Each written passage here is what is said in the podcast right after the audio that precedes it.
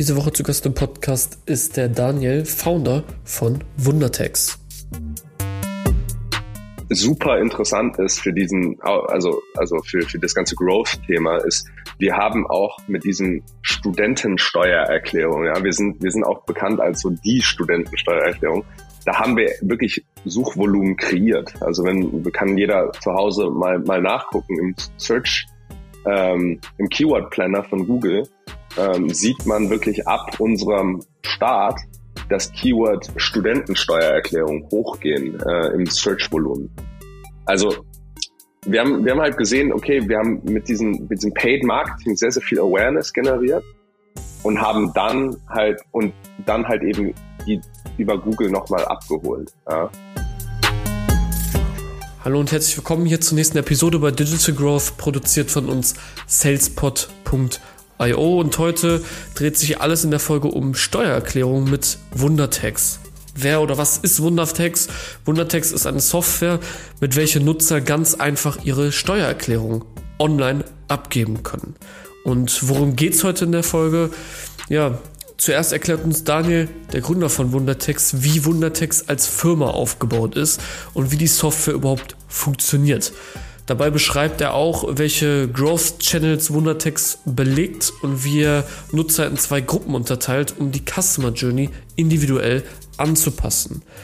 Danach erläutert uns Daniel, ja, warum Retention wirklich wichtig für sein Produkt ist und dabei erklärt er auch, wie er seine Kunden am besten behalten kann, denn Wundertext möchte die Person so einfach wie möglich durch den Steuerprozess durchleiten. Worum geht's noch? Die Folge ist nämlich prall gepackt heute. Ja, weiterhin beschreibt dann Daniel auch seinen Marketingprozess. Er erklärt, wie sie U-Bahn-Werbung in Berlin benutzt haben und er erklärt auch den selbsternannten Hangover-Effekt. Ein Phänomen, welcher zeigt, dass der Montag der beste Tag ist, um Werbung für Studenten zu schalten. Und zuletzt beschreibt Daniel dann auch, wie er am Anfang von Wundertext Studenten fokussiert hat und dabei ein eigenes Keyword mit Suchvolumen erschaffen hat, nämlich Studentensteuererklärung. Das ist wirklich auch sehr, sehr spannend. Dabei erklärt er nämlich auch, wie er mit dem Konzept Build, Measure, Learn versucht hat, das Keyword zu skalieren. Und ja, das ist, worum es heute alles geht. Ich würde direkt in die Folge reingehen und dir wie immer ganz viel Spaß beim Zuhören. Herzlich willkommen im Podcast, Daniel. Freut mich, dass du da bist. Ja, freut mich auch sehr. Ja, es geht heute um Wundertags. Steckt schon ein bisschen was im Namen drin, ne? Wo man ein bisschen genau. was erahnen könnte, um was es heute geht. Ich bin aber sehr gespannt. Sag doch mal bitte in eigenen Worten, ja, was macht ihr mit Wundertags? Ja, also ganz einfach gesagt, äh, wir sind eine Software, mit Hilfe äh, welcher Nutzer ganz einfach ihre Steuererklärung online abgeben können. Ähm, was äh, uns halt natürlich so ein bisschen unterscheidet, ist, dass wir uns ähm, sehr auf äh, Personalisierung fokussiert haben, also auf bestimmte Zielgruppen. Gestartet sind wir nämlich mit Studentensteuererklärung ähm, und äh, haben auch von Anfang an ein bisschen äh, gesagt, okay, wir wollen, wir wollen weniger äh, den, den Chatbot-Verlauf machen, weniger ähm, äh, super modernes Interface, sondern sagen, okay, wir haben ein, ein, äh, eine Navigierung ähm, und haben uns aber auch von den Steuerformularen losgelöst. Also ganz einfach gesagt, äh, mit uns kannst du die Steuererklärung einfach abgeben. Okay, sehr geil. Das ist genau das, was man des Öfteren ja auch irgendwo als Werbung zu Gesicht bekommt. Da seid ihr ja nicht die Einzigen. Genau. Ich glaube, es ist immer, ich lese so oft 1069 Euro zurück vom Finanzamt. Ich glaube, das ist das, was man immer so als Werbung ausgespielt bekommt. Ähm, wir hatten uns im Vorhinein schon ein bisschen unterhalten, aber ich glaube, das ist auch ungefähr so der Richtwert, ja, was so durchschnittlich jemand quasi an das Finanzamt abgibt, ohne dass er sich es wiederholt. Ist es noch korrekt, dieser Betrag? Und kannst du vielleicht mal kurz erklären, warum es genau dieser Betrag ist? Das ist äh, eine sehr gute Frage. Das, das fragen uns ähm, einige Leute. Das, diese Zahl stammt nicht von uns, die stammt vom äh, Statistischen Bundesamt.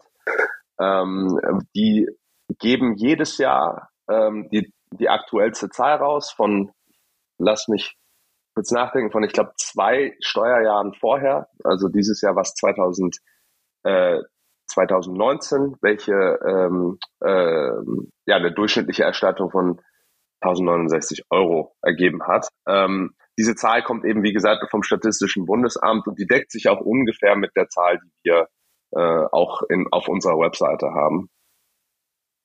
Okay, das heißt, es ist eine rein statistische getriebene genau, Zahl. Ja. Ja, das, das äh, weiß, weisen wir, wir weisen ja auch darauf hin, beziehungsweise, dass es von denen stammt, beziehungsweise unsere Konkurrenten auch. Äh, aber ja, das ist die statistische Zahl. Okay. Ja, mal interessant zu wissen, weil wenn man schon so viel hört, dann will man auch vielleicht eine Erklärung dazu haben. Könnte ja auch einfach ähm, was anderes gewesen sein. Aber wie dem auch sei, freut mich auf jeden Fall, dass du da bist. Ähm, es geht um Steuern. Du hast jetzt kurz eine Zahl schon genannt. Mich würde einfach mal interessieren, bevor wir jetzt anfangen, um überhaupt darüber zu reden, wie groß seid ihr, ist ja so das Hauptthema hier in diesem Podcast.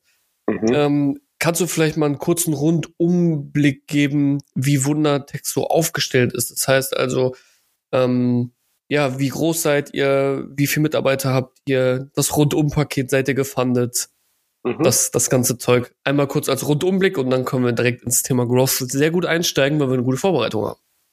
Ja, auf jeden Fall. Ähm, Genau, also wir sind ähm, 23 Mitarbeiter. Ähm, wir haben im äh, unteren sechsstelligen Bereich Kunden. Ähm, bei uns mhm. ist es natürlich so, die Steuererklärung kann man einmal im Jahr abgeben. Wenn du es mehr abgibst, machst du irgendwas falsch. Ähm, das heißt, das sind auch so unsere aktiven Nutzer. Ja. Ähm, wir sind gefundet. Ähm, wir haben gestartet erstmal mit, mit äh, also erstmal mit aus eigener Initiative, dann mit paar Angels. Ähm, ich und mein damaliger Co-Founder ähm, haben von den Saarbrückern 21 geraced und ein paar diversen anderen Angel-Investoren. Äh, danach ähm, haben wir unsere Seed-Runde von äh, äh, Capnamic äh, aus Köln und Pro-Founders aus London geraced. Ähm, insgesamt sind wir mit circa 5 Millionen Euro gefundet. Okay, sehr schön. Ja, das gibt schon mal einen sehr guten Rundüberblick. Vielleicht noch die letzte Zahl. Wann habt ihr gestartet, offiziell? Ende 2015, äh, Gründungsdatum. Ende 2015. Genau. Produkt 2000, äh, Anfang 2016. Sehr schön. Damit haben wir einen guten Rundüberblick und dann können wir direkt ins Thema einsteigen. Und zwar, welche Growth Channels habt ihr belegt? Es ist ja rein aus dem, was du jetzt schon erzählt hast, betrachtet, ist es ja ein B2C-Produkt. Größtenteils. Ja. Würde ich jetzt mal behaupten, weil also ich sehe es bei manchen anderen, die nehmen dann noch irgendwie Selbstständige mit rein. Ich weiß jetzt nicht, ob das bei euch der Fall ist. Äh, da müsste man wir. das nochmal ausgliedern, aber ich denke mal, der größte Teil ist irgendwie B2C. Mhm. Ähm, das heißt, äh, die Frage, die ich mich natürlich erstmal stelle, welche Kanäle habt ihr größtenteils belegt, um erstmal Awareness für das Produkt zu schaffen? Also der erste Step im Pirate Funnel. Ja. Ich gehe mal davon aus, ohne es zu wissen, oder kann es zumindest mal vermuten, dass äh, vielleicht viel Influencer dabei war, aber ich bin sehr gespannt auf das, was du uns verrätst. Ja, ähm, also es ist, es ist ein sehr, sehr interessanter, äh, äh, also es ist, wie wir, wie wir gestartet sind, war schon sehr interessant. Ähm, ich würde hier gerne mal so unterscheiden zwischen zwei verschiedenen Nutzergruppen, die wir halt so ansprechen. Also die eine Nutzergruppe ist, wie du jetzt auch, ähm, die wissen, die kriegen was zurück. Ähm, also du hast ja die am Anfang des Podcasts erwähnt, äh, wie viel man da im Durchschnitt zurückbekommt. Ähm, die wissen, dass, dass, dass es halt Sinn macht, äh, eine Steuererklärung abzugeben. Und äh, solche Kunden kriegen wir halt meistens über die, ja, über die, die, den klassischen Kanal Google. Also wir haben da sehr extrem viel, ähm, das ist auch unser, ich sage jetzt mal, höchster Intent-Kanal äh, weil wenn du Steuererklärungen in Google eingibst, ähm, also jetzt sowohl SEA als auch SEO bei uns, wenn du jetzt Steuererklärungen in Google eingibst, ähm, ich glaube nicht, dass du am Shoppen bist. Ja, also du, äh, so richtig browsen für Steuererklärungen tut keiner. Ähm, das heißt, jemand hat, will halt auch eine Steuererklärung abgeben. Äh, mhm. Da sehen wir die höchsten Conversion Rates, da sehen wir auch die loyalsten Kunden. Ähm, aber was halt super interessant ist, sind die, ist die zweite Kundengruppe, nämlich die halt nicht da, nichts davon weiß. Ähm, wir haben mit Studentensteuererklärung angefangen, ähm, damals, äh, nachdem wir halt ein Steuerseminar belegt haben, äh, die es mhm. immer, die es an jeder Uni gibt, äh, wo gesagt wird, ja, als Masterstudent äh, kannst du dir äh, kannst du dir halt viel Geld durch den Verlustvortrag zurückholen. Äh, und wir haben dann erstmal am Anfang von unserer, äh, von unserem, von unserer Gründung haben wir halt in Facebook äh, Gruppen gepostet, in Studierendengruppen, äh, haben viel Werbung gemacht, auch ge sehr gezielt getargetet auf, auf Studenten. Äh, und da haben wir auch so ein bisschen mehr Awareness-Marketing gemacht. Also da, da haben wir erstmal erklärt, wusstest du eigentlich, dass du so und so viel ähm, ähm, absetzen kannst?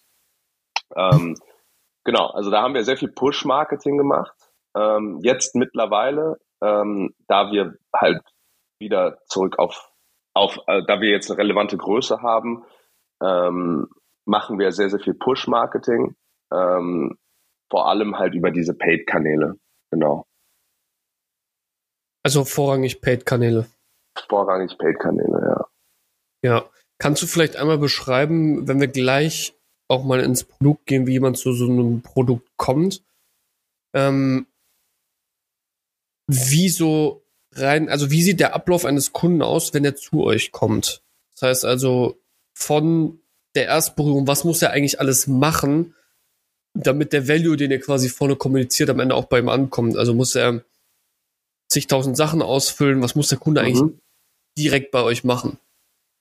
Genau, also ähm, der Kunde kommt normalerweise auf die Webseite, ähm, was äh, meldet sich an ähm, und kriegt dann halt eben erstmal ganz basic Fragen hier, wie heißt du, was sind die verschiedenen äh, ja, Adresse und so weiter. So, was, mhm. was wir natürlich jetzt, was uns von Elster zum Beispiel unterscheidet, ähm, ist halt, wir sind kein Formular, Formular im, im, im Beamtensinne. Also wir sind sehr, ich sag mal, ähm, also nutzerfreundlich. Wir haben eine sehr gute UX, wo wir halt eben intuitive Fragen stellen. Also als Beispiel, ähm, man kann ja die Fahrtwege ähm, absetzen zur Arbeit. Äh, da haben wir halt äh, ein Google Maps Plugin, ähm, wo man die zwei Adressen eingibt und dann wird halt automatisch die Kilometeranzahl äh, berechnet. Was man halt aber natürlich zur Hand haben muss, ähm, um halt eben die Steuererklärung abzugeben, ist, sind ja so, so Informationen wie die Steuer-ID, äh, die Lohnsteuerbescheinigung, diese, die Daten muss man natürlich eintragen, äh, etc. Aber eigentlich wird der Nutzer durch alle Sachen, die man so absetzen kann, sehr intuitiv durchgeführt. Wo wir können, wo es, akzeptiert wird, äh, arbeiten wir auch mit, mit vorempfohlenen Pauschalen, ähm, damit der Nutzer halt eben, auch wenn es keine Belege mehr gibt oder wenn die Person sich nicht mehr dran erinnern kann, ähm, dass, ähm, dass man da trotzdem halt was einfüllen kann. Ja, und am Ende, ähm, bevor man halt, also man kriegt auch eine Live-Berechnung, wir haben einen Steuerrechner und äh, am Ende, wenn man halt abgeben, bevor man abgibt, äh, kommt man in den Zahlvorgang. Ähm, und äh, die Steuererklärung kostet bei uns 35 Euro, also 34,95 Euro. Und äh, dann im nächsten Schritt kommt es dann halt eben zum, äh, zur, zur, zum Abgabeprozess. Und im Abgabeprozess ähm, kommt man durch eine kleine KYC, kleinen KYC-Prozess ähm, und äh, kann dann direkt an das Finanzamt die Steuererklärung einreichen. Beziehungsweise es gibt auch ein PDF, wo man eben den Vordruck sieht und da noch die Sachen überprüfen kann. Äh, genau, nach der Abgabe dauert das zwischen sechs bis acht Wochen normalerweise.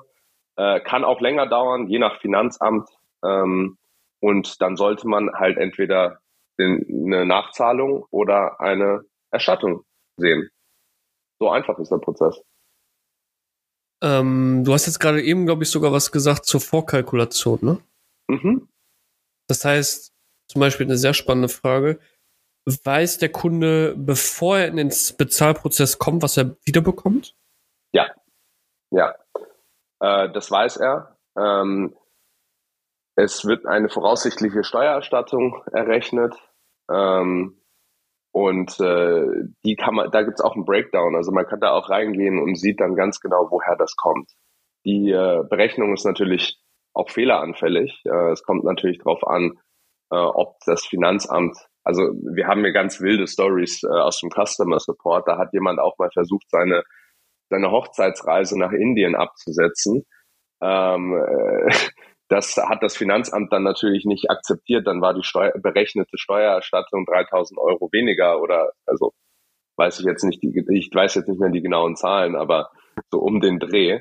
Äh, das gab natürlich eine Beschwerde, aber wir können natürlich äh, äh das Finanzamt jetzt nicht davon überzeugen, sowas, abzu äh, sowas zu akzeptieren. Ja, das heißt, es ist schon ein bisschen basierend darauf, was der Kunde eigentlich an Know-how auch hat, oder? Genau, also wir haben da auch verschiedene Checks drin. Also wir versuchen da halt auch, ähm, äh, also das ist eine ganz klassische Nutzer, äh, eine ganz klassische UX-Erfahrung. Also heute zum Beispiel hatten wir einen Fall von einer amerikanischen Nutzerin, die halt ähm, äh, Punkt und Komma halt eben verwechselt hat, ähm, weil es ja in Amerika andersrum ist. Äh, und da müssen wir halt eben mit Fehlermeldungen arbeiten, beziehungsweise halt mit, mit den richtigen, mit, mit Tooltips und ähnlichem. Ähm, genau. Also wir machen auch regelmäßig Nutzerinterviews, ähm, um genau halt eben zu sehen, okay, wir sind natürlich halt auch mittlerweile betriebsblind, wir sind alle mittlerweile recht, äh, ja, wir, wir, wir kennen uns mit Steuern aus. Ähm, mhm. Und deshalb, deshalb ist für uns vieles selbstverständlich. Und deshalb machen wir viele Produktinterviews, um genau diese Probleme herauszufinden. Ja, weil das, was ich zum Beispiel meine, ist, der Kunde gibt ja seine Steuererklärung basierend auf dem Durchlaufungsprozess bei euch ab. Genau. So, wenn er da natürlich Fehler drin hat, ist das halt kritisch. Also jetzt mal angenommen, wir nehmen das Beispiel nochmal von Anfang an und der will seine Reise nach Indien absetzen, was er mhm. natürlich nicht hat was er ja. natürlich nicht machen kann. Klar, der Kunde kommt nur einmal im Jahr zu euch. Das heißt, dort ist der Revenue liegt bei 35 Euro, richtig? Richtig. Das heißt, er, er kann auch nicht höher liegen, oder? Äh, gut, also wir haben auch viele Nutzer, die halt mehrere Steuererklärungen rückwirkend abgeben. Aber ja, zurzeit okay. zur Zeit ist Aber es, im Regelfall eine Steuererklärung im Jahr. Genau, das heißt ja, ihr wollt zumindest sicherstellen, dass der Revenue pro Customer höher wird, indem er zufrieden mit der Leistung war und das dann halt nächstes Jahr nochmal macht. It's a retention game, absolut. Ja, so und wenn es halt, sagen wir mal, jemand hat schlechte Erfahrungen damit ge gemacht, weil er es nicht wusste, natürlich könnt ihr nichts dafür, aber vielleicht mhm. ruft das bei ihm schlechte Erfahrungen mit einem Produkt her mhm. und er sagt dann, alles klar, ich habe eine schlechte Erfahrung damit gemacht, die haben mich nicht darauf hingewiesen, jetzt meist nächstes Jahr nicht mehr mit, mit, äh, mit Wundertext.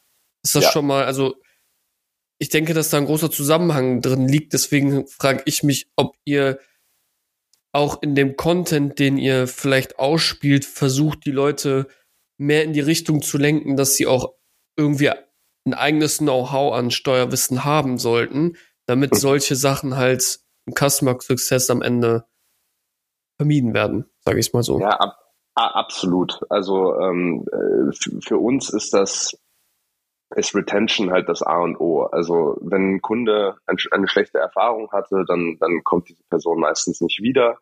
Ähm, das sieht, sieht man eigentlich auch bei fast allen, bei uns und auch fast allen Konkurrenten. Die erste Steuer, also die erste Steuererklärung, wir nennen das Jahr Null, also das erste Mal, wo die Person das nutzt. Und beim ersten Jahr danach ähm, ist, die, ist die Retention Rate äh, circa 50 Prozent und danach mhm. ab Jahr zwei unglaublich hoch. Ähm, weil dann, dann hat sich die Person halt, dann ist die Person wirklich locked in. Ähm, und, ähm, und wir attributieren das halt sehr oft da, dahin, also wir, wir sehen ja auch, wie viel Erstattung die Person dann tatsächlich bekommt.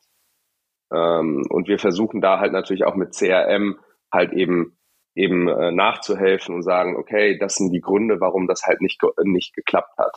So, das ist halt so, wir versuchen das dann halt zu fixen, nachdem die Person das abgegeben hat. Ähm, Im Tool selber, ja, also wie gesagt, wir haben da Tooltips, wir haben einen Blog, wo wir sehr, sehr viel halt, halt Education machen, Tipps, das ist natürlich auch ein Kunde, Kundenakquise-Kanal für uns, äh, Quaseo. Und ähm, ja, also wir versuchen da natürlich auch die Person zu educaten. Das Ziel ist aber natürlich auch, oder die Vision, sage ich jetzt mal, ist das halt eben so einfach wie möglich zu machen. So, so unser CTO hat das mal so genannt als, äh, als Steuern abschaffen, also die Steuererklärung abschaffen, dass es halt so automatisiert ist, dass man halt eben, äh, äh, dass viele Sachen von, von vornherein richtig eingetragen sind. Ähm, mhm. Genau. Also das ist ein schmaler Grad zwischen wie viel müssen wir die Leute educaten und wie viel kriegen wir es hin, dass sie intuitiv das Richtige eintragen. Ja? Äh, und das Thema Educaten ist halt immer ein bisschen schwierig, weil, wie du wahrscheinlich auch persönlich selber feststellen, feststellen kannst, Steuern sind kein Thema, womit man sich gerne beschäftigt. Das ist so ein, so ein, so ein uh, necessary evil, sagt man sehr gerne auf, auf Englisch. Ähm, da, äh, wenn wir da zu viel Education machen, springen die Kunden halt ab.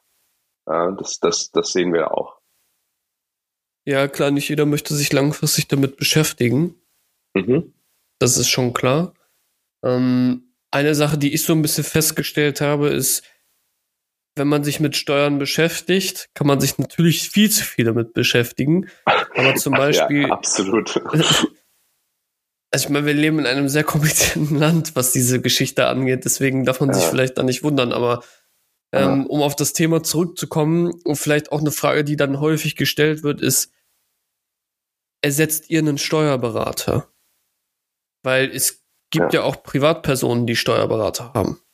Das ist absolut richtig. Also das ist eine Frage, ähm, die ich gerne so beantworten möchte. Also die, also die meisten Steuerberater heutzutage machen eigentlich viel zu wenig von dem, was, was sie eigentlich machen wollen. Und das ist beraten.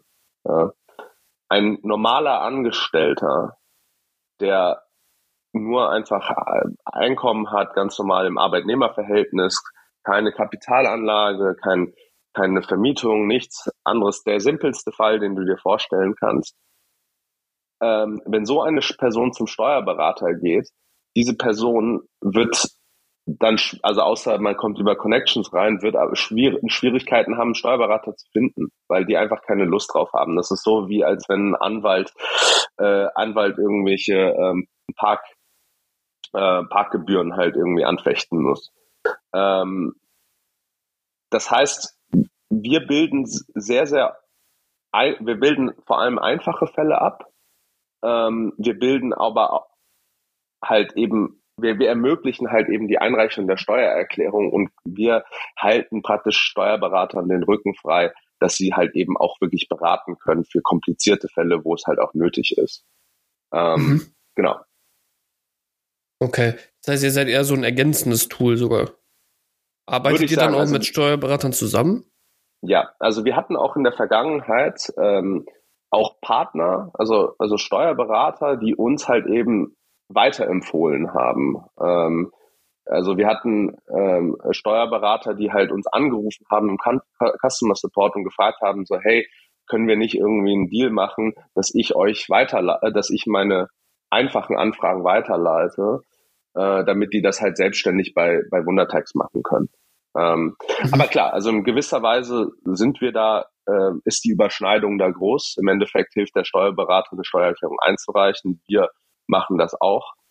Ähm, aber wir arbeiten halt, aber ich würde es gerne so sehen, dass wir halt eben mit den Steuerberatern zusammenarbeiten, dass wir halt eben, dass sie sich halt eben, dass wir halt eben ergänzend sind in dem Markt und nicht den Steuerberater abschaffen oder ähnliches. Hm. Ja. Genau. Ich glaube auch, dass sich für den Betrag, der im Regelfall für den durchschnittlichen Arbeitnehmer zurückkommt, der Steuerberater gar nicht lohnt, weil nee, ein Steuerberater, der der richtig Steuerberatung macht, der kostet mhm. auch nicht nur ein bisschen Geld pro Stunde, sondern ja. er kostet ein bisschen viel. Weil wenn das so viele Leute können würden, dann würde ja. es sehr viele davon geben. Aber effektiv gibt es nicht so viele davon. Das heißt, richtig. alleine deswegen macht es ja für die Leute keinen Sinn, ja. über einen Steuerberater zu gehen. Ne? Ja, und, und heutzutage sowieso, also Stichwort Grundsteuererklärung. Ähm, da haben wir, ähm, wir haben jetzt ein neues Produkt released äh, für die Grundsteuererklärung, ähm, weil wir, ab, also das haben wir jetzt, äh, ähm, die Abgabe ist auch im, im Oktober, wenn mich nicht alles täuscht. Ähm, und wir haben, und die Steuerberater sind komplett überladen, gerade vor Anfragen, weil eben diese Deadline so, so, so, so, so nah ist.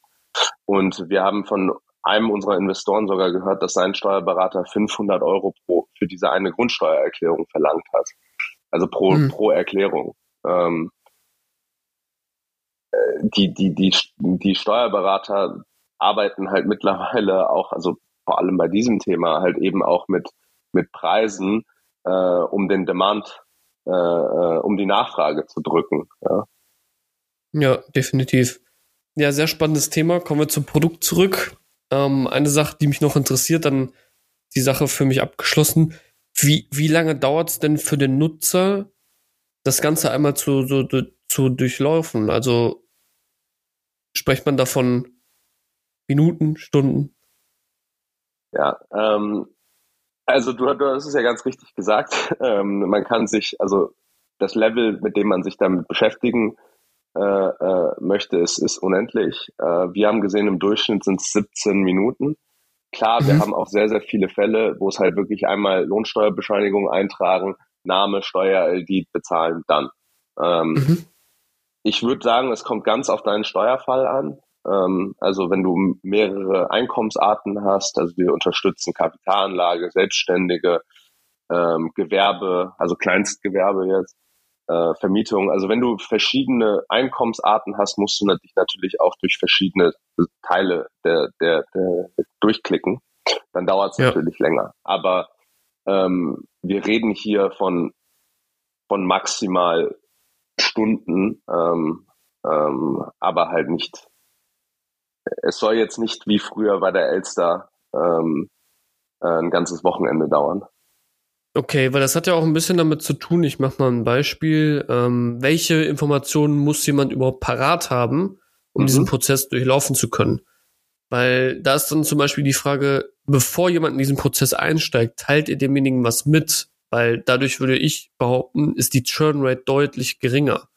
Das heißt mhm. also, wenn ich meine Steuernummer nicht parat habe, aber alles andere, kann ich effektiv euer Produkt nicht durchlaufen, selbst wenn ich kaufen würde. Deswegen ja. würde mich dahingehend interessieren, erstens, teilt ihr den Leuten vorher mit, was sie an, also was an Informationen sie gerade parat haben müssen. Und zweitens würde mich mal interessieren, wie hoch die Conversion Rate ist von angefangenen Leuten zu komplett mhm. abgegeben. Ja. Ähm, genau, also wie wir das, wie wir das machen, ähm, man kommt ins Produkt, also man, man, man meldet sich an und kommt ins Produkt. Aber dann werden halt auch eben sehr schnell diese Informationen abgefragt, eben Steuer-ID und ähnliches. Ähm, jetzt irgendwie ein Onboarding-Prozess haben wir nicht, äh, beziehungsweise das haben wir mal getestet, haben aber auch darauf verzichtet, äh, weil wir halt eben denken, dass es halt recht intuitiv ist. Ähm, und wenn halt eine Information fehlt, dann ähm, kann, also der, der Nutzer hat ja ein Konto und kann sich dann halt später auch wieder einloggen. Also wir haben da jetzt im Vor Vornherein haben wir jetzt keine, keine Checkliste oder ähnliches. Also, um es ganz ehrlich zu sagen, es sind ja auch nicht so viele Dokumente. Also man muss halt Steuer-ID bereit haben, man muss die äh, Lohnsteuerbescheinigung, wenn man eine hat, bereit haben. Haben ja viele Studenten zum Beispiel nicht. Ähm, und, ähm, und IBAN. Also Adresse kennt man normalerweise. Jetzt, was fällt mir da noch ein? Genau, also es ist jetzt keine, keine jetzt Firmensteuererklärung oder Firmenbuchhaltung. Also da die, die Dokumente, die man braucht, ist jetzt, ist, ist jetzt, äh, ist jetzt keine Riesenliste. Ja, klar, ähm, aber ich ähm, kann das jetzt mal nicht eben in der Bahn machen. Ne, wenn ich jetzt gerade unterwegs bin. Und ich habe meine Steuernummer nicht parat.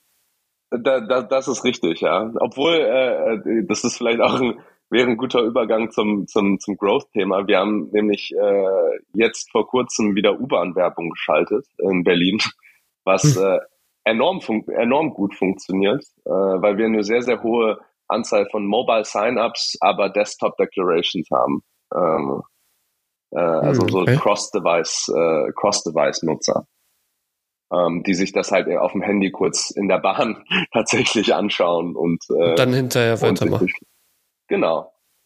Ähm, genau, zur Conversion Rate Frage. Ähm, das ist sehr interessant. Ähm, wir sind natürlich ein sehr, sehr saisonales Geschäft. Ähm, möchte ich kurz ausholen, das ist so direkt äh, zu beantworten ist das nicht, weil wir ein extrem saisonales Geschäft haben. Also wir sammeln über das gesamte Jahr hinweg Sign-ups ein, ähm, aber du weißt ja auch sicher von deiner persönlichen äh, Erfahrung, dass man auch mal sehr gerne die äh, Steuererklärung vor sich herschiebt.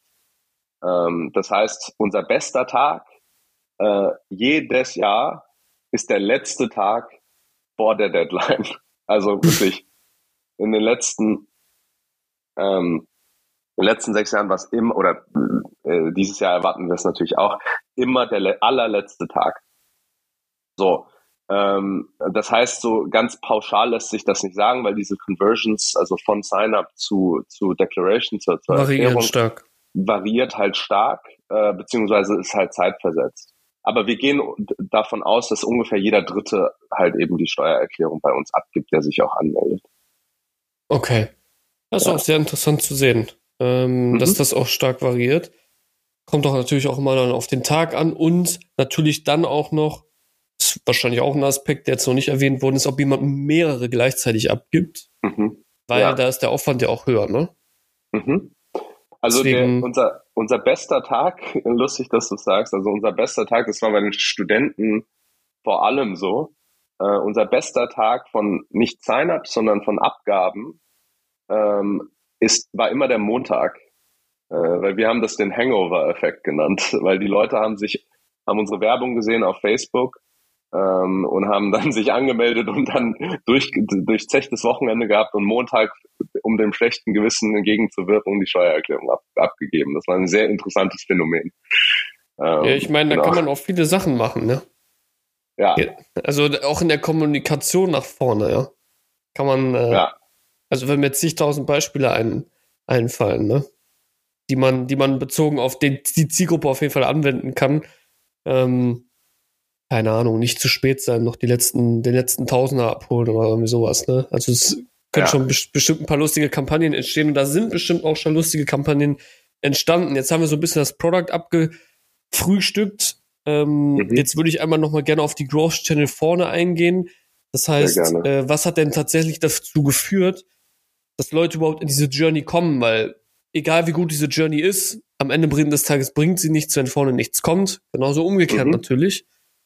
Deswegen, du hast es jetzt schon mal angeschnitten, ihr habt viel Ads gemacht, aber es ja. wird sich ja was herauskristallisiert haben, was für euch effektiv zu geringsten Customer Acquisition Costs geführt haben. Du hast jetzt eben Bahnwerbung genannt. Ähm, weiß jetzt nicht, wie ansatzweise trackable das Ganze ist. Wahrscheinlich mhm. über QR-Codes dann schon ein bisschen. Aber was würdest du denn sagen, wenn es, wenn wir uns so ein, zwei Sachen rausnehmen müssten, die den größten Effekt auf den Awareness-Channel gehabt haben? Was würdest du da sagen? Was wäre es? Ähm, ich, also ich würde sagen, ganz, also wie gesagt, die erste Kundengruppe ganz klar Google. Die Leute, die mhm. sich halt eben angemeldet haben, weil sie halt eben äh, Steuererklärung online als Keyword, Steuererklärung abgeben etc. Hm, auch Elster ist zum Beispiel ein Keyword, was, was auch gut konvertiert. Äh, die zweite Kundengruppe, diese Awareness-Gruppe, ist ganz klar ähm, vor allem am Anfang war das extrem. Da haben wir sehr, sehr viele ähm, Kunden über, über die Facebook Suite ähm, akquiriert. Ähm, also Social Media äh, paid. Ähm, was super interessant ist für diesen, also, also für, für das ganze Growth-Thema ist, wir haben auch mit diesen Studentensteuererklärung, ja, wir sind, wir sind auch bekannt als so die Studentensteuererklärung, da haben wir wirklich Suchvolumen kreiert. Also wenn kann jeder zu Hause mal mal nachgucken im Search ähm, im Keyword Planner von Google ähm, sieht man wirklich ab unserem Start das Keyword Studentensteuererklärung hochgehen äh, im Search-Volumen. Also mhm. wir haben wir haben halt gesehen, okay, wir haben mit diesem mit diesem Paid Marketing sehr sehr viel Awareness generiert und haben dann halt und dann halt eben über Google nochmal abgeholt. Ja. Diese Strategie haben wir auch versucht zu replizieren, hat auch gut geklappt für viele Zielgruppen, ähm, nämlich Bundeswehrsteuererklärung für Soldaten. Wir haben das für Polizisten gemacht. Äh, äh, wir haben, das sind so die erfolgreicheren. Äh, wir haben das jetzt aber auch zum Beispiel für, für ähm, Fernverkehrfahrer gemacht. Ja, da hat es zum Beispiel gar nicht funktioniert. Äh, oder zum Beispiel Ingenieure. Da haben uns Ingenieure gefragt, hey, warum, warum gibt es eine separate Steuererklärung für uns. So. Mhm. Ähm, und dann haben wir halt Was war die Antwort? angefangen. Ja, haben wir gesagt, ja, wissen wir auch nicht. äh, äh, Marketing. Ähm, und äh, wir haben, wir haben aber wirklich gesehen, für die Kundengruppen, wo es halt wirklich einen, einen Unterschied gab. Ja, also wie gesagt, Polizisten, Studenten, Azubis, ähm, äh, Lehrer auch, ähm, die sind dann, die sind auch, waren auch erfolgreich. Da haben wir diese Strategie wirklich replizieren können. Ja, also, also Social über Paid, über Targeted Marketing äh, äh, äh, Awareness zu schaffen und die dann über, über Search einzusammeln. So, jetzt, und dann haben wir natürlich gesehen, okay, was ist das, das interessanteste Tool war dann die Arbeitnehmersteuererklärung. Ähm, und ähm, äh, dann sind wir halt auf den Geschmack gekommen, dass wir halt eben das große, breite Tool bauen. Und da mussten wir natürlich andere Growth Strategies ähm, äh, einnehmen. Ähm, genau, also was, was wir halt jetzt so ein bisschen leben, ähm, also oder ein bisschen, das haben wir uns ganz groß auf die Fahne geschrieben, ist dieses Omni-Channel-Marketing. Also wir versuchen äh, überall halt präsent zu sein ähm, und arbeiten sehr, sehr stark mit, mit ROAS. Äh, Kennzahlen. Also wir versuchen für jeden ausgegebenen Euro auch ein, aus ein Euro an Umsatz wieder reinzuspülen. Ähm, mhm. Das machen wir weil wir sagen, okay, die erste Steuererklärung kann gerne Break-Even sein. Ja, also ja. Äh, äh, wie gesagt, Stichwort Retention. Und ab der zweiten verdienen wir dann. Also wir gehen praktisch mit unserem Marketing für die erste Steuererklärung in, in Vorleistung, mhm. ähm, um dann über die Kohorten viel Geld, äh, also das, den echten Profit zu, zu, zu, zu generieren. Dann quasi über die zweite Steuererklärung. Genau, ja. Im zweiten oder, Jahr. Äh, zum, über die x-te. Also, wie gesagt, ja, ab, der, ab der dritten ist es, ist, sind die Kohorten unglaublich stark. Ähm, da, da verlassen die, da, da ist der Lock-in-Effekt so groß, dass es halt, ähm, dass keiner mehr abwandert. Okay. Jetzt hast du eben andere Growth Strategies angeschnitten, da würde ich jetzt gleich drauf zukommen. Ich würde aber noch eine Frage zu ja, du hast eine interessante Sache genannt. Quasi, ihr habt ein eigenes Keyword geschaffen. Ja. Ist natürlich die Frage, wie funktioniert sowas? Hast du gesagt, du hast so ein bisschen angeschnitten, ihr habt Paid Advertising gemacht, aber die konkrete Frage ist, lass uns das mal auseinandernehmen, weil ich würde gerne verstehen, wie funktioniert es, dass man einen eigenen Suchbegriff mhm. macht? Also wie war die Strategie da? Das heißt also, im Paid-Kanal wurde das Wort dann oft genannt und dann quasi wurde daraus ein Keyword erstellt und darauf wurde dann organisch abgezielt in Kombination mit ja. SEO oder kannst du das ein bisschen im Detail erklären? Ja, sehr gerne. Also im Endeffekt ist es ja nichts anderes als, als eine sehr, sehr deskriptive Brand gewesen. Ähm, mhm. Also wenn man jetzt, äh, Zalando hat ja vor der Gründung von Zalando auch keiner gesucht. Ähm, ja, also im Endeffekt ist das ja auch nur eine, nur eine Art Brand-Keyword. Ähm, dieses Studentensteuererklärung. Ähm, ja. wir, wir hatten halt das Glück, dass diese Domain, ehrlicherweise hatten wir das äh, am an, ganz, ganz am Anfang das Glück, äh, dass diese Domain frei war und dass wir gesagt haben, äh, Studentensteuererklärung, das macht doch irgendwie Sinn. Wir haben uns am Anfang auch sehr schnell die meisten Domains gesichert. Ähm, okay. Äh, also Soldatensteuererklärung, äh, Bundeswehrsteuererklärung gab es noch, Soldatensteuererklärung hat sich ein Steuerberater vor Ewigkeiten mal gesichert. Also sind wir auch ein bisschen ausgewichen ähm, und haben uns diese Domains halt eben gesichert und dann halt eben sehr stark über, also haben da auch SEO aufgebaut, haben da auch äh, eben über Google AdWords halt eben damit, äh, damit Werbung gemacht. Ähm, jetzt können wir auch in, in die Details einsteigen. Ja, also wenn jetzt jemand auch, auch, auch Studenten Space Steuererklärung einge, gegeben hat. Da war unsere Domain natürlich halt auch, auch super für, für, für die, diesen Wiedererkennungswert. Ja. Also wir waren halt, wir haben praktisch eine, eine, eine Domain gehabt, die genau auf dieses Such, diesen Suchbegriff gepasst hat. Ähm, mhm. Ist das jetzt eine Strategie für alle? Nein, auf keinen Fall. Ähm, weil zum Beispiel ähm, ich weiß, dass paar Möbelhäuser, paar große Online-Möbelhäuser äh, das auch versucht haben mit, keine Ahnung, Steppdecken online kaufen.de oder ähnliches. Ähm, da war das Suchvolumen halt, also das hat halt nicht so, so angeschlagen. Ähm, das Suchvolumen war zu niedrig, es war keine richtige Brand. Ähm, ja, äh, funktioniert nicht immer. Wir hatten mit Studentensteuererklärung wirklich, wirklich, äh, äh, ich sage jetzt mal den richtigen Riecher am Anfang, dass wir gesagt haben, okay, das ist, das ist jetzt erstmal die Domain. Ähm, wir waren ja auch sehr lange als Study Clever GmbH bekannt, ähm, weil wir da mhm. noch keinen richtigen, keine richtige Brand hatten. Ähm, aber als wir dann halt eben gesagt haben, okay, der breite Markt, der ist es, ähm, dann musste natürlich halt auch eine Brand her und ähm, dann haben wir uns mal zusammengesetzt, okay, was kann man denn jetzt auch in der Außenwerbung halt eben als Brand nehmen? Weil Steuererklärung.de, ähm, das ist zwar super im SEO, aber die Leute erinnern sich am, im nächsten Jahr nicht mehr unbedingt daran, äh, mit welcher Steuererklärung sie das gemacht haben. Mhm. Genau. Eine Sache hast du jetzt gesagt, die würde ich gerne hinterfragen. Und zwar hast du gesagt, dass mhm. Möbelhäuser das auch versucht haben. Und du hast gesagt, da gab es auf den Keywords ja gar kein Suchvolumen. Aber auf Studentensteuererklärung gab es doch vorher auch kein Suchvolumen, oder? Ja. Ja.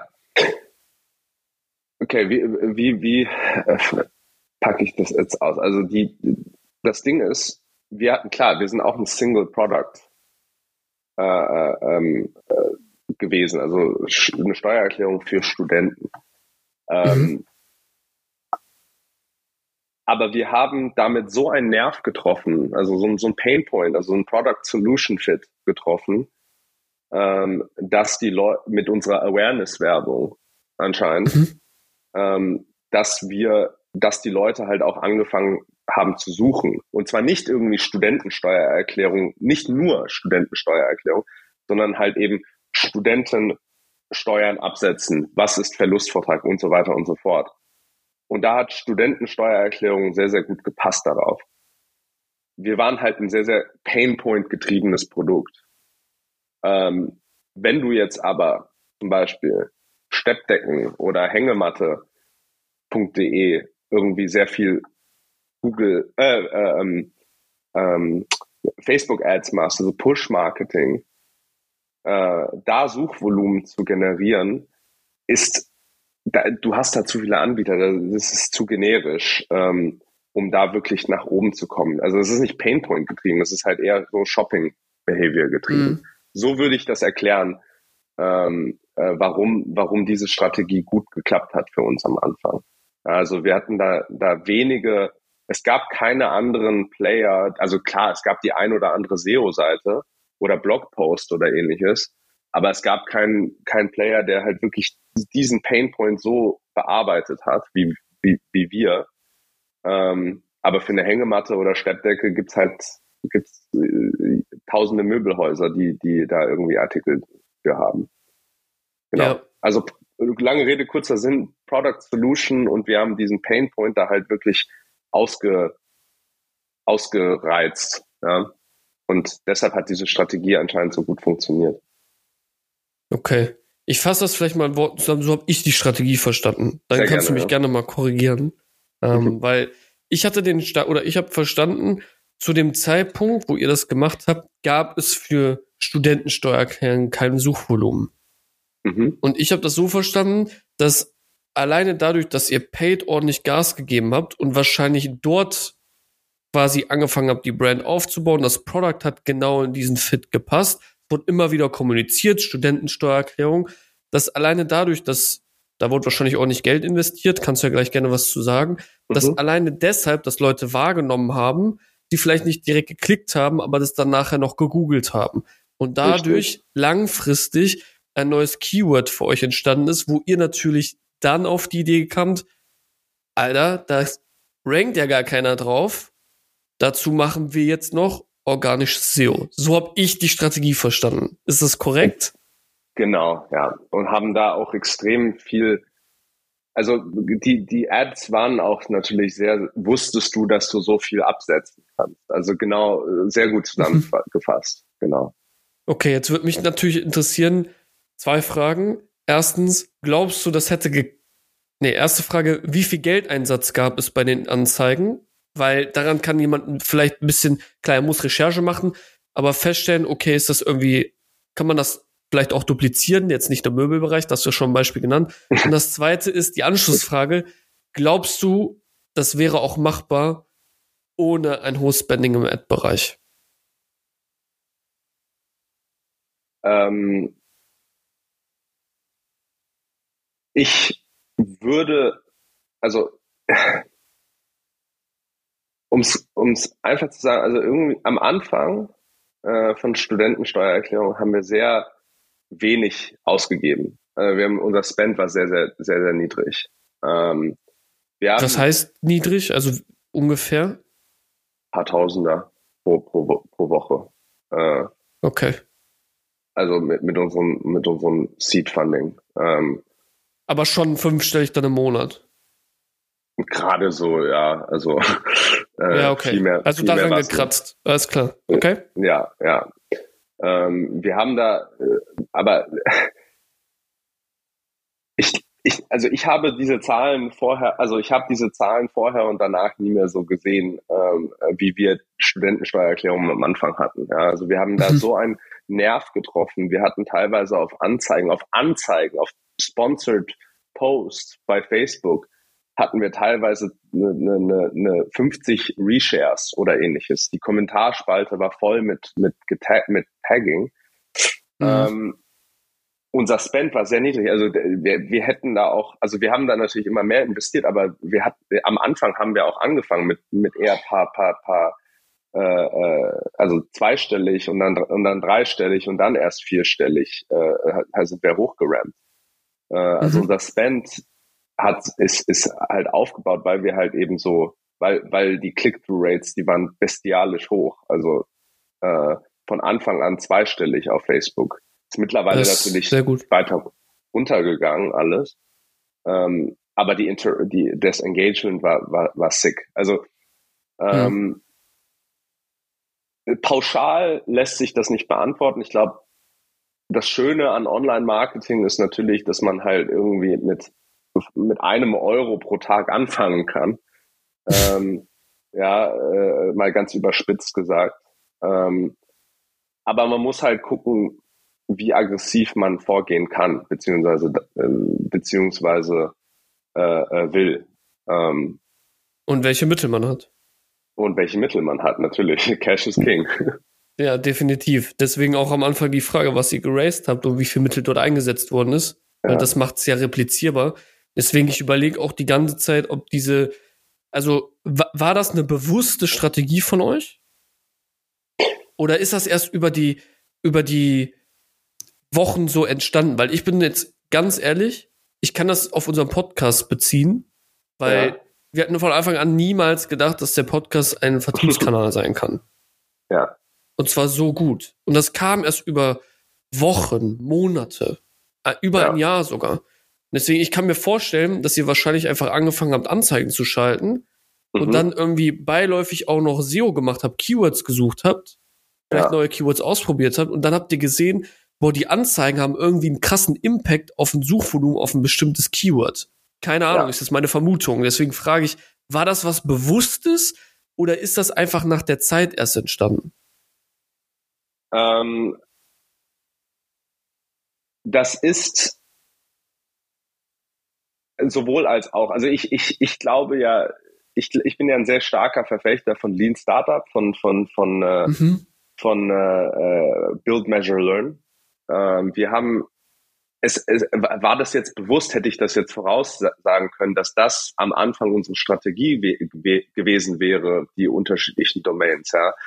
Äh, äh, nein, auf keinen Fall. Wir haben da aber gesehen, okay, das hat funktioniert also wir haben es erst gebaut, wir haben erst gesagt, okay, mhm. wir haben diesen Painpoint, lass uns da mal ein MVP bauen, äh, haben es gemessen, haben gesehen, oh krass, äh, die Leute, das Engagement ist so hoch äh, und haben dann halt weitergebaut und mehr Geld drauf gemacht.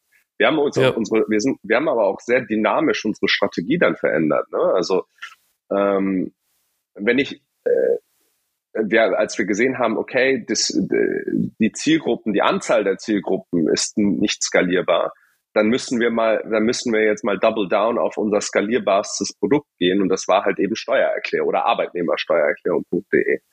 Und das war halt der Massenmarkt. Und dann haben wir ganz andere Strategien angewendet, äh, aber halt immer so, dass wir halt eben, äh, also wie gesagt, build, measure, learn. dass wir uns halt immer entlang gehangelt haben. Ähm, so wie es gelaufen ist, hätte ich, äh, war das, waren das, war das eine bewusste Entscheidung, dass wir, äh, also, weißt du, ich, so funktioniert das ja nicht im, kann das ja nicht im Startup funktionieren, dass du halt sagst, okay, hier, das ist mein Masterplan, diese fünf Schritte und dann äh, Unicorn. Ähm, äh, wir haben uns, das, das, das ist halt unrealistisch. Ja? Wir haben uns halt immer entlang gehangelt, immer weiter gelernt, immer weiter gebaut, immer weiter gemeasured ähm, und sind da halt eben, also es waren sehr viele bewusste Entscheidungen dabei und es waren auch sehr, sehr viele Builds dabei, also wie gesagt, Ingenieurssteuererklärung, was halt irgendwie nicht geklappt hat. Ne? Und dann war es halt eine bewusste Entscheidung zu sagen, okay, hier ist aber ein, ein Produkt, was halt eben funktioniert, steuererklärung.de. Lass uns da doch mal richtig Gas geben. Ja, ich glaube, es gibt unbewusste Sachen, die dann irgendwann bewusst werden. Äh, das, was genau, ich nur als gutes Beispiel geben kann, es ist eine bewusste Entscheidung von Anfang an zu sagen, wir machen Advertising, um Kunden zu gewinnen. Aber ja. die, die Frage zielt quasi darauf ab, zu sagen, war es von Anfang an die Strategie zu sagen, ey, wir schalten Ads und daraus resultiert quasi, oder die Strategie, die wir verfolgen, ist auf ein Keyword Suchvolumen zu packen, was gar kein Suchvolumen hat. Weil Nein, das, das war das, nicht die bewusste Strategie von Anfang an, aber es war die bewusste Entscheidung zu sagen, oh, SEO funktioniert, genau. lass uns mal mehr SEO machen. Das heißt, von Anfang an war es unbewusst, aber irgendwann hat man es gemerkt und dann war es bewusst, dass man gewisse Sachen ausbaut. Ja, das, das meine genau. ich. Und das, ja. das wollte ich äh, zu, zu dem Punkt noch wissen. Ich finde es sehr, eine sehr spannende, spannende Sache, weil das etwas ist, was ich so jetzt noch nicht gehört habe. Ähm, begeistert mich immer als Growth Hacker, weil man Absolut, dann nach so bestimmten Sachen auf jeden Fall suchen kann und gucken kann, alles klar, kann man das vielleicht duplizieren, weil die Frage, die ich mir jetzt natürlich stelle, okay, wenn ich Such, wenn ich Suchvolumen generieren kann und ich stehe schon in der Startposition, weil es gibt ja. keinen, der sich darauf rankt, aber es gibt auch da kein Suchvolumen. Wie kann ich für Suchvolumen, also wie kann ich es generieren? Und bei, eu ja. bei eurem Beispiel weil, war es halt, ihr habt Geld in einen Markt gepackt, Form von Anzeigen. Jetzt ist mein Kopf ja. am Rattern, wie kann ich anderweitig dafür sorgen, dass Suchvolumen okay. entsteht, um diesen Hack vielleicht zu duplizieren und sich neue Sachen einfallen zu lassen. Ne? Das sind halt Sachen, die so in meinem ja. Kopf vorgehen. Ja. Nee, absolut, absolut. Also wie gesagt, also ich, ich glaube, das ist, das ist jetzt kein universeller Growth Hack. Ähm, Definitiv hat sehr, nicht, sehr ja. gut für, für uns funktioniert. Aber wie gesagt, für Consumer Products kann ich mir vorstellen, dass es, äh, äh, dass es für Nischenprodukte funktionieren kann. Ähm, aber jetzt, jetzt halt für generische oder äh, genau, generische Produkte halt nicht. Ne? Ja. Aber trotzdem sehr, sehr, sehr spezieller Case, womit mhm. wir insgesamt Daniel schon 50 Minuten füllen konnten. Das geht schneller, als man denkt. Ähm, deswegen würde ich jetzt auch langsam äh, zum Ende einmal kommen ähm, und mich schon mal bei dir bedanken. Ich stelle zum Abschluss immer eine sehr, sehr spannende Frage, weil ich mich immer dafür interessiere, was in der Zukunft so bei Leuten ansteht. Deswegen ist meine ja. erste Frage meistens immer, ja, wo geht die Reise hin mit Wundertext? Was steht aktuell noch an? Ähm, du hattest eben nur das Thema mal angeschnitten, ähm, dass ihr dort andere Growth-Strategien verwendet, was ich nicht gerne in ja. diese Episode packen würde, weil es zu lange dauern würde. Das könnte man in einer noch neuen Episode dann packen. Vielleicht kannst du dieser geben, was ihr da gerade macht. Und dann sprechen wir uns so mal in drei, vier Monaten und nehmen vielleicht nochmal eine Folge auf. Deswegen die konkrete Frage ist, was steht gerade aktuell bei den Growth-Strategien bei Wundertext in der Zukunft an? Ja, also ich hatte ja äh, vorhin schon erwähnt, äh, der meiste Umsatz kommt eben halt an der Deadline, äh, am, am Tag der Deadline. Ähm, das heißt, wir, wir sind gerade voller Fokus auf, auf Deadline. Wir wollen äh, Omnichannel, habe ich vorhin schon mal gedroppt. Ähm, wir wollen halt überall äh, präsent sein. Wir wollen Sign-ups generieren. Wir wollen, dass Leute halt eben äh, ähm, äh, Awareness haben, um dann halt eben diese, ich sage jetzt mal Declaration, also die Steuererklärung, ich sag mal einsammeln, einsammeln zu können äh, äh, je näher es an die zur, zur Deadline kommt. ähm, das heißt, wir, wir investieren gerade in, wir setzen gerade Kanäle auf für, also äh, Marketing auf für, für, für die kleinen Kanäle. Wir machen gerade auch Fernsehwerbung. Das wollen wir jetzt auch weiterführen für den Oktober. Äh, U-Bahn-Werbung habe ich schon erzählt, etc. Also Marketing-Team voller Fokus darauf. Ähm, mhm. Produkt sind wir gerade noch an der Grundsteuererklärung. Es ist zwar online, aber wir haben jetzt von unserem Nutzerfeedback, Stichwort Build, Measure, Learn, haben wir extrem viel äh, gutes Kundenfeedback bekommen, um das halt nochmal zu äh, besser hinzubekommen.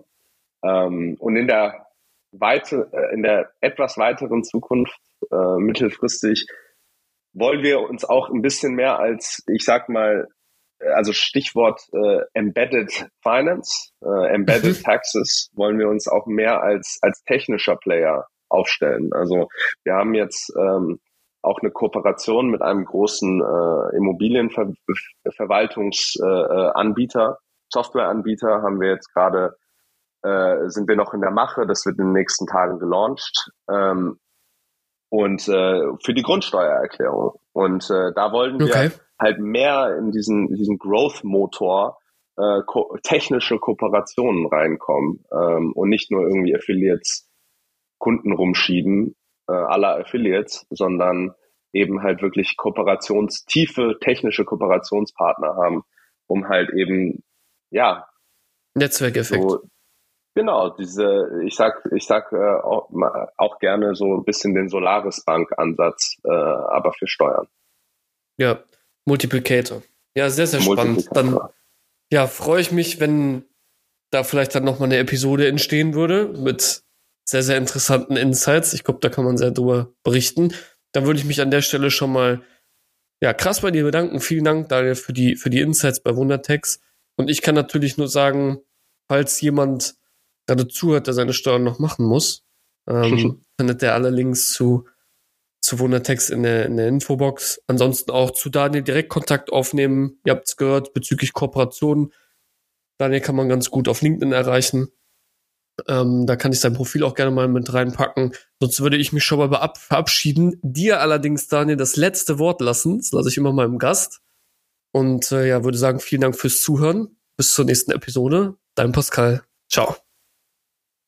Ja, vielen Dank, Pascal. Es hat mir sehr Spaß gemacht. Ähm, war auch ein bisschen blast from the past, von über die, die Anfangszeit zu reden. Ich hoffe, es hat euch geholfen.